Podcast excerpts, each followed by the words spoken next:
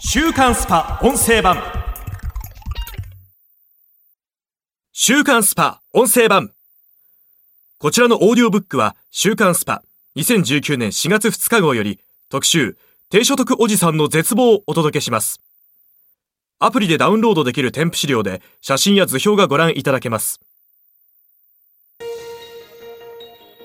年収は400万未満で貯蓄小遣いやる気ゼロの30区70歳まで働ける？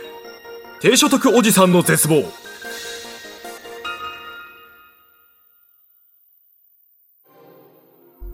40代になれば生活に余裕が生まれる。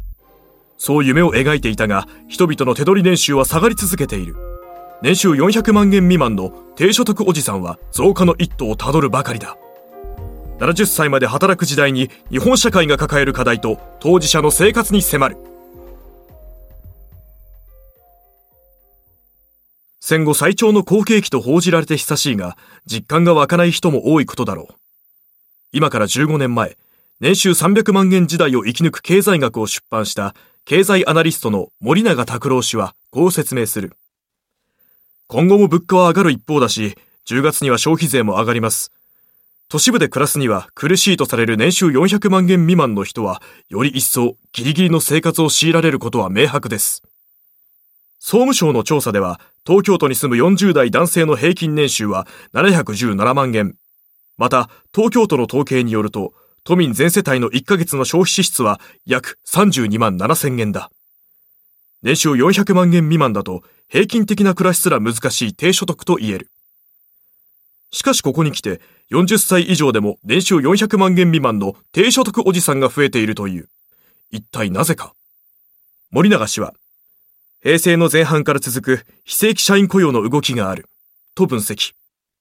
NPO 法人ホットプラス代表理事の藤田隆則氏も、低所得おじさん増加の原因として雇用構造の変化を挙げる。現在の40代であるロスジェネ世代、就職氷河期世代はそうして賃金自体が低く、新卒一括採用で正社員になれなかった層が多分に含まれます。つまり、最初のつまずきを引きずってここまで来ている人が多い。また、肩書きは一応正社員だけど、最低賃金レベルでしか給料をもらえていない周辺的正社員も増えてきています。正社員の中でもヒエラルキーが存在し、ボーナスがなく年功賃金も福利厚生もないため、年収は400万円に達しない。お金を貯めることもできず、金銭的に苦しい状況にある人が多くなってきています。40歳超なのに日本人の平均年収432万円以下という新たな貧困予備軍である低所得おじさんに陥ったのはなぜか。スパが女性500人に調査を行い定義されたおじさん年齢の42.9歳から55歳で都市部に在住し、個人年収400万円未満の男性300人にアンケートを実施。すると、低所得に陥った理由を、会社の給料が低い39%、非正規雇用だから28.7%などと雇用条件を上げる人が大半を占め、実際に非正規雇用やアルバイトとして働く人は30%にも上った。2019年以降も低所得おじさんの増加は予見される。アプリでダウンロードできる資料、年収500万円の人の手取り推移のグラフを見ると、2011年の手取り435万円は、2011年、2012年に行われた児童手当の縮小や、2004年から2017年まで14年連続で引き上げられた社会保険料の負担、消費増税などが相まって、この10年で405万円に。実質労働賃金は30万円減という状況だ。日本の社会保障は結局、企業任せ、家族任せです。さらに、未だかつてないほど労働分配率。企業において生産された付加価値のうち、労働者が賃金として受け取る比率が下がっており、企業から労働者に払われるお金は少なくなっている。70歳まで働けと言われる中、スキルを身につけず年を重ねると将来は極めて厳しい。前出藤田氏。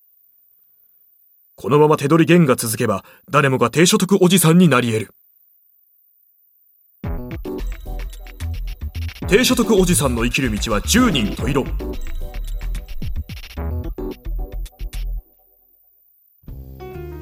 ケース1デートは割り勘。祝儀が払えず甥の結婚式に不参加。丹野守さん。加盟43歳。独身。会社員。年収330万円。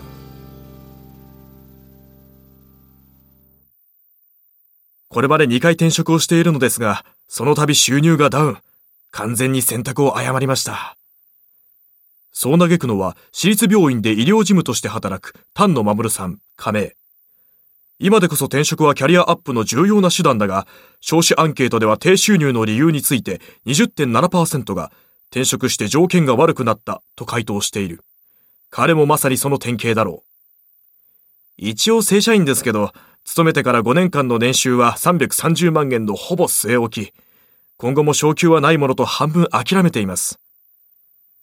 大学時代の友人たちは自身よりも収入が多く、自分が惨めになるからとの理由で連絡を絶った。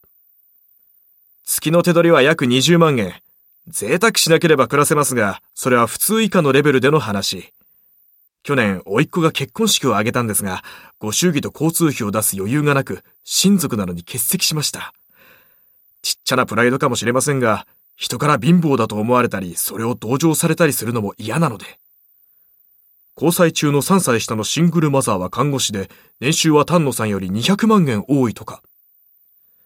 その差が気にならないと言えば嘘になりますが、彼女は子供が2人いて、生活水準は僕とほとんど大差ない。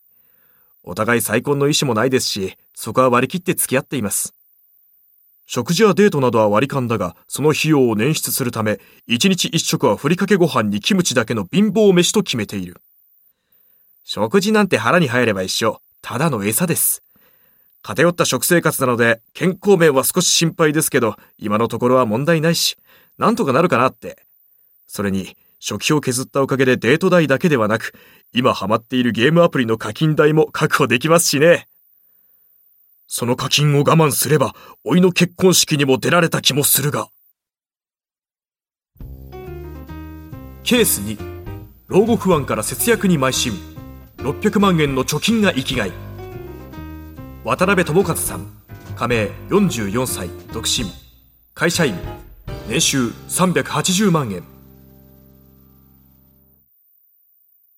少子アンケートでは今一番の不安について22.7%が老後の年金と答え老後の金を不安視する人は少なくない。小さな金属部品メーカーで総務を担当する渡辺智和さん加盟もその一人だ。10年前に離婚した当時はマイホームを処分しても住宅ローンと相殺しきれず200万円の借金を背負った状態でした。でも月3万円の子供の養育費を払いながらでも貯金を600万円まで増やせました。ただ、零細企業で退職金も少ないため、年金以外の老後資金を定年の65歳までにどれだけ増やせるか、そこが悩みです。現在の会社の給料が低いを低所得の理由に挙げた人は39%いたが、渡辺さんの給料は上がらないどころか下がっているという。定年後の生活を気にするのも納得だ。働き方改革で残業がなくなり、毎月3万円あった残業手当がほぼゼロに。でも基本給は今までと同じままだし、やってられませんよ。収入が減ったせいで、今までの半分しか貯金に回せないんです。不満は漏らすが、そこまで生活がきついとは感じていない。家電や家具はフリマサイトなどで入手して節約しています。現在使っている型落ちの二層式洗濯機ももらい物。食事も月の食費3万円を目標に自炊しています。家賃プラス光熱費通信費の固定費が9万円。これに雑費を加えても月5万円は自由に使えます。将来を見据えて貯金に注力するうちに節約が生きがいに。鉄道旅行が大好きなのですが、JR の青春18切符なら5日間乗り放題で11,850円。普通と快速しか乗れませんが、何年かかったとしても全国の鉄道を完全制覇したいですね。趣味もローコストで済ませるのが低所得おじさん流か。週刊スパ音声版。こちらの配信のフルバージョンは、audiobook.jp の聞き放題プランで配信中です。ポッドキャストの詳細欄にある URL からご登録いただければ初月無料でお聞きいただけます。